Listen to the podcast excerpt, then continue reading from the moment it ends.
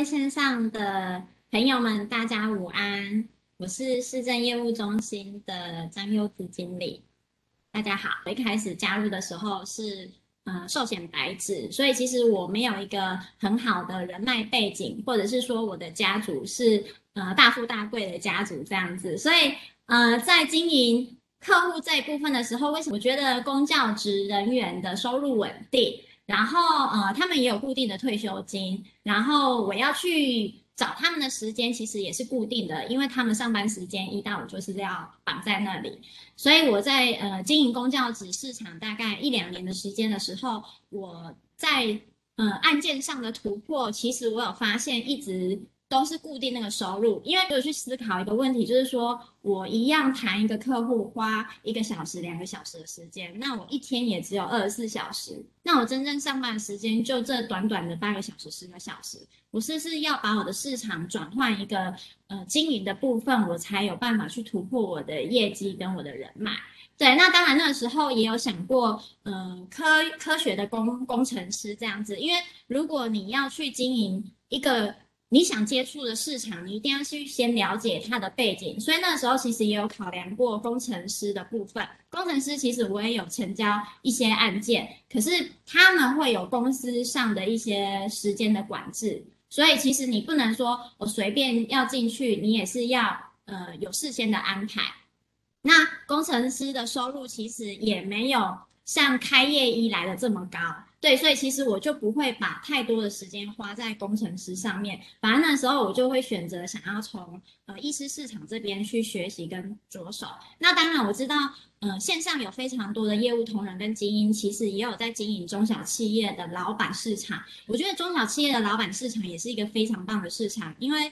呃，如果你论收入来讲的话，只要他是呃上市上柜的老板，其实他的资金都是易来易去的。那当然，其实我们一般的呃白纸的同仁，或是说刚加入寿险业的同仁，你要马上经营到中小企业是有一点困难度。再来就是你不知道去哪里去认识他，所以我会觉得说，今天我要有一个固定的市场可以去拜访，以开业绩来讲，对我来讲是最方便的。那其实现在的网络很发达啊，包含电脑或是手机三 C，你其实用电话约访的方式不难。为什么不难？因为你诊所，你只要开 Google 地图或是网页去搜寻区域，你就会发现，哎，这个部分有哪些诊所，有哪些医院。那其实上面都有地址跟电话，你要去搜寻跟拜访是非常容易的。那当然，我的团队我有就是一个画稿跟呃 No Play 的技巧，所以其实我们在电话约访的时候，我们都会去演练说，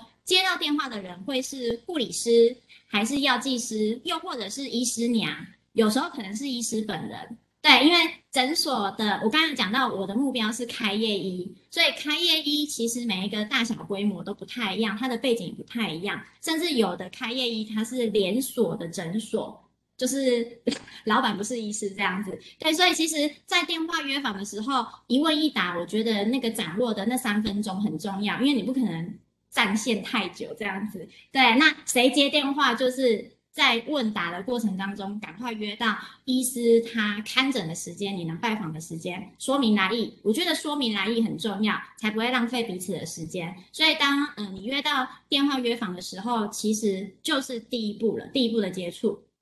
那再来就是说，还有一点是诊所拜访，因为呃我透过电话约访，我会发现说每个医师的时段不一样。不一样，但是你今天都一趟车去呃这个地区了，你都要去开发这里的医师了，我就会因为我都有地址了嘛，所以等于说当这个医师他可能跟我约这个时段，我会去看呃附近有哪些诊所，他也是在这边经营的，那我就会直接到柜台去做拜访接触，那可能也会问他说，哎，今天是。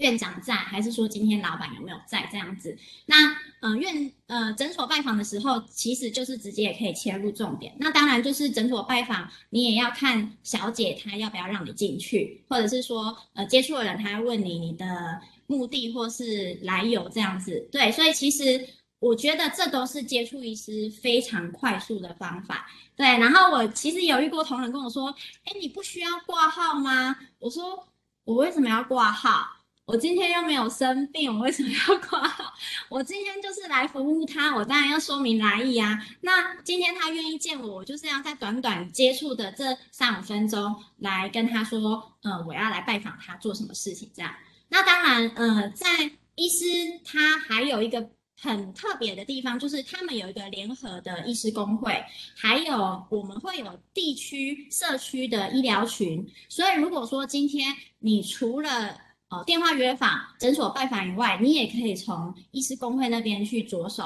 像呃他们每个月不定期都会办一些会议。或是说餐具，还有尾牙一些呃聚会，医师他可以联合聚会的地方。如果说今天你跟医师够熟，他愿意请你在这边外面摆摊的话，其实你就可以增加团队跟医师接触的几率，甚至医师他可能在进进出出，呃，对你有印象，跟你讲话交谈有印象，他想要留下个人资料给你后续追踪的时候，其实设摊也是我曾经做的一个方法。啊，那再来另外一个就是开办讲座。其实讲座它有分大型跟中小型，大型跟中小型，其实我们在公盛东办过。像大型的呃开办讲座的话，也是透过邀约医师从线上确定他会参访。那那个时候我们是办在呃经典酒店，就是一些比较高级的饭店，大概都有一百多人的医师来，所以其实它的规模是大的。那它。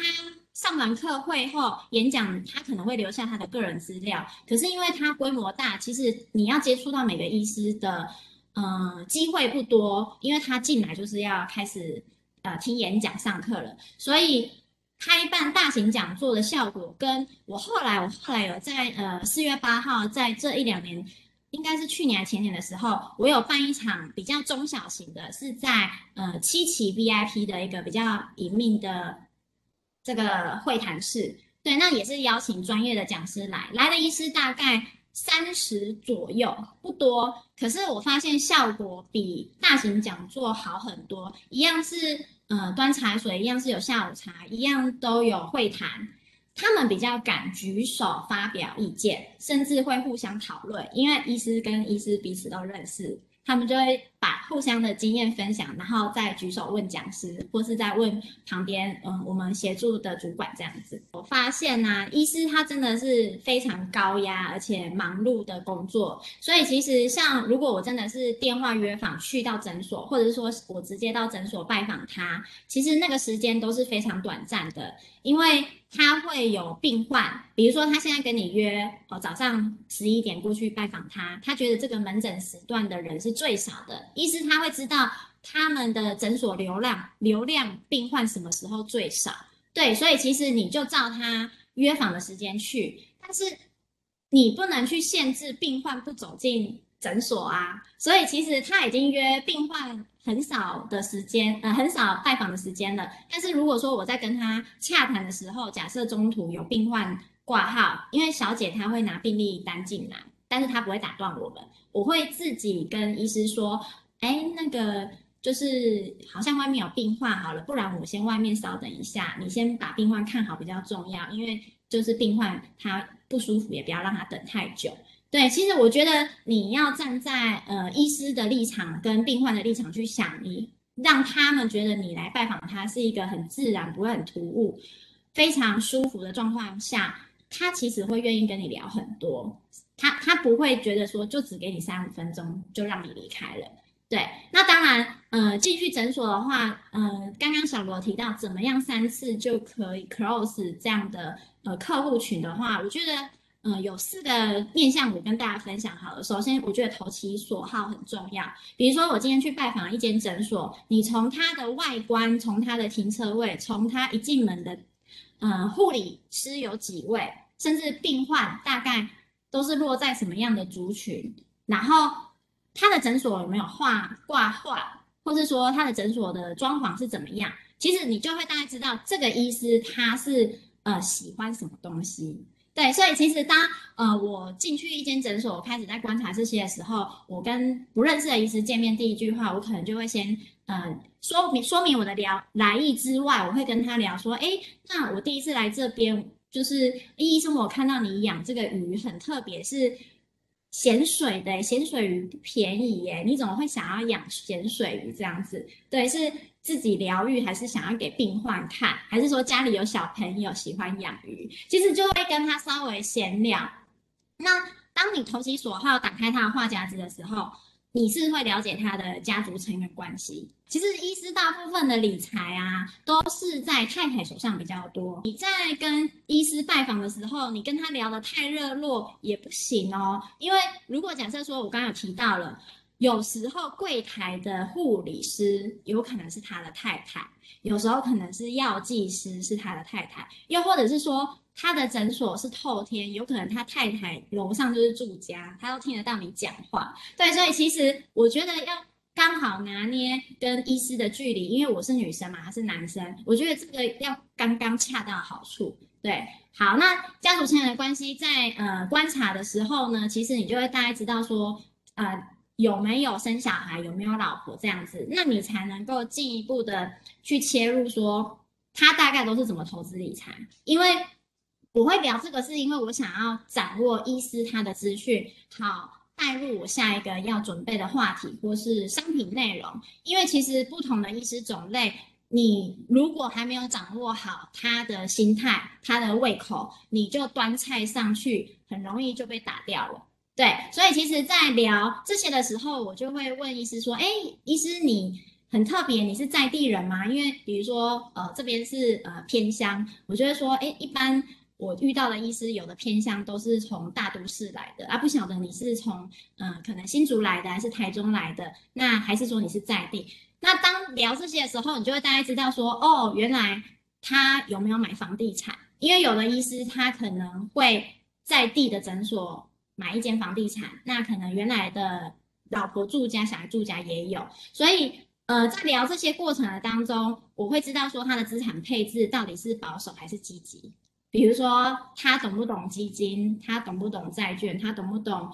股票这方面的？对，有没有在看一些 A P P？对，在聊这些话题的时候，其实他是不会有压力的。那当然，我就会更好掌握我要端什么菜给他。还有最再来最重要的一点就是说，我们在跟医师聊收集资讯的时候，你一定要知道他现在这个阶段，比如说他三十岁、四十岁、五十岁，他想要实现的方向跟目标。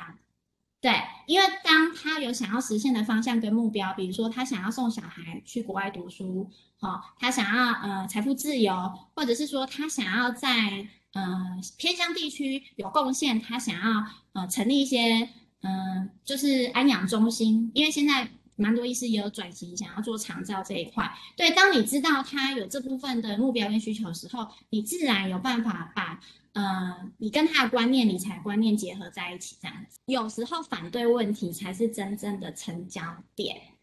对，我相信有在做行销的人，可以稍微知道我要表达的意思，就是客户的痛点其实就是成交点。好，比如说我最常遇到医师会跟我讲，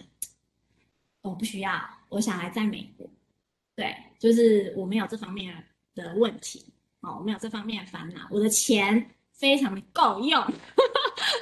好，好不好？这样算不算？对，算嘛，算反对问题。对，好，所以其实小孩在美国这个时候，我就会跟他聊，大概这就是小孩在美国一定会有美金需求啊，对不对？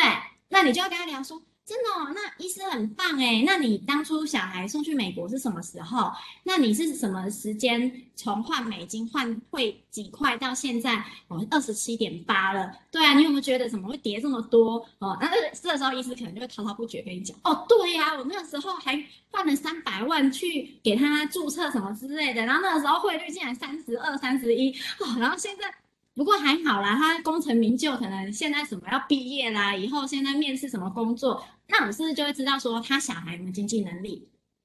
那他小孩会在那里就业还是回来接业嘛？对不对？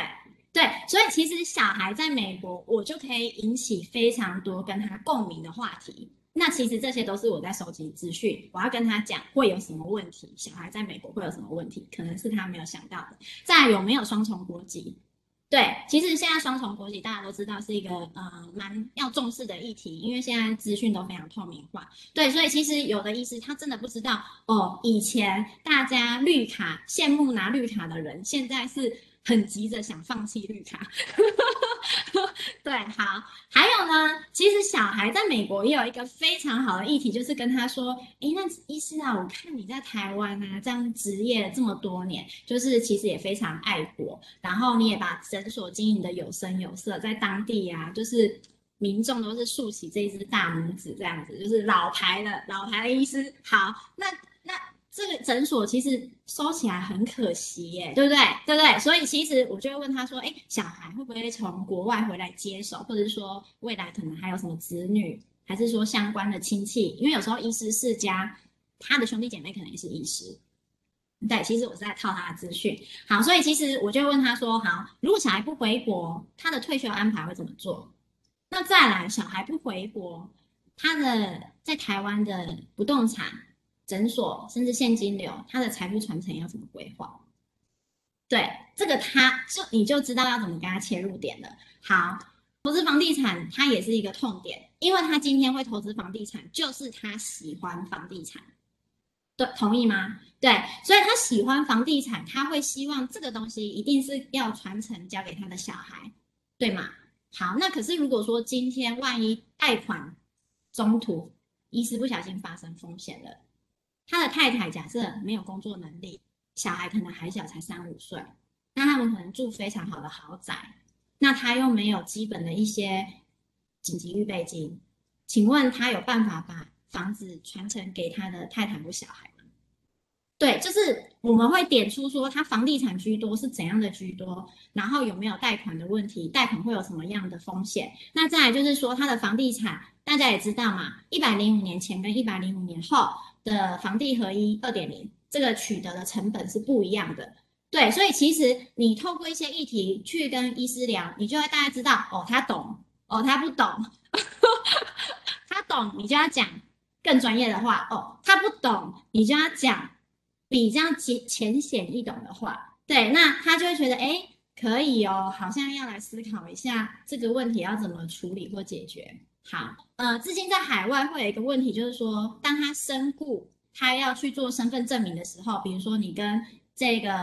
呃当事人是什么关系的时候，其实你要有办法提出证明。在这部分的话，其实各国家的法规要提出的证明是不一样的。对，所以其实它的继承法规不同，当遇到呃争议。案件或是申诉案件的时候，其实你也只能去委托当地国家的律师去帮你打官司，而不是委托台湾的律师。对，所以其实像资金在海外会有非常多的议题，但是你要先知道医师的资金在海外是在哪一个国家，你才有办法跟他讲，诶，那个国家大部分要注意哪些事情，这样子。好，嗯，其实医师啊，他是一个非常封闭的族群，所以其实他是不容易让不认识的人去接触他，或是不认识的人他会愿意听你讲话。所以当我们好不容易进到接触这一步，他也愿意讲话，甚至愿意让你成交的时候，我觉得转介绍、长期经营是一个非常重要的环节。自己办的活动，如果愿意邀你去的话，其实他就是把你当自己人，你多去多增加曝光度，你就是会有转介绍。名单，对我会觉得说疫情的关系呀，呃，大家真的被迫被改变了。但是我觉得世界唯一不变的就是一直在变，我们一定要去创造属于呃自己的市场。好，今天的分享到这边，谢谢大家。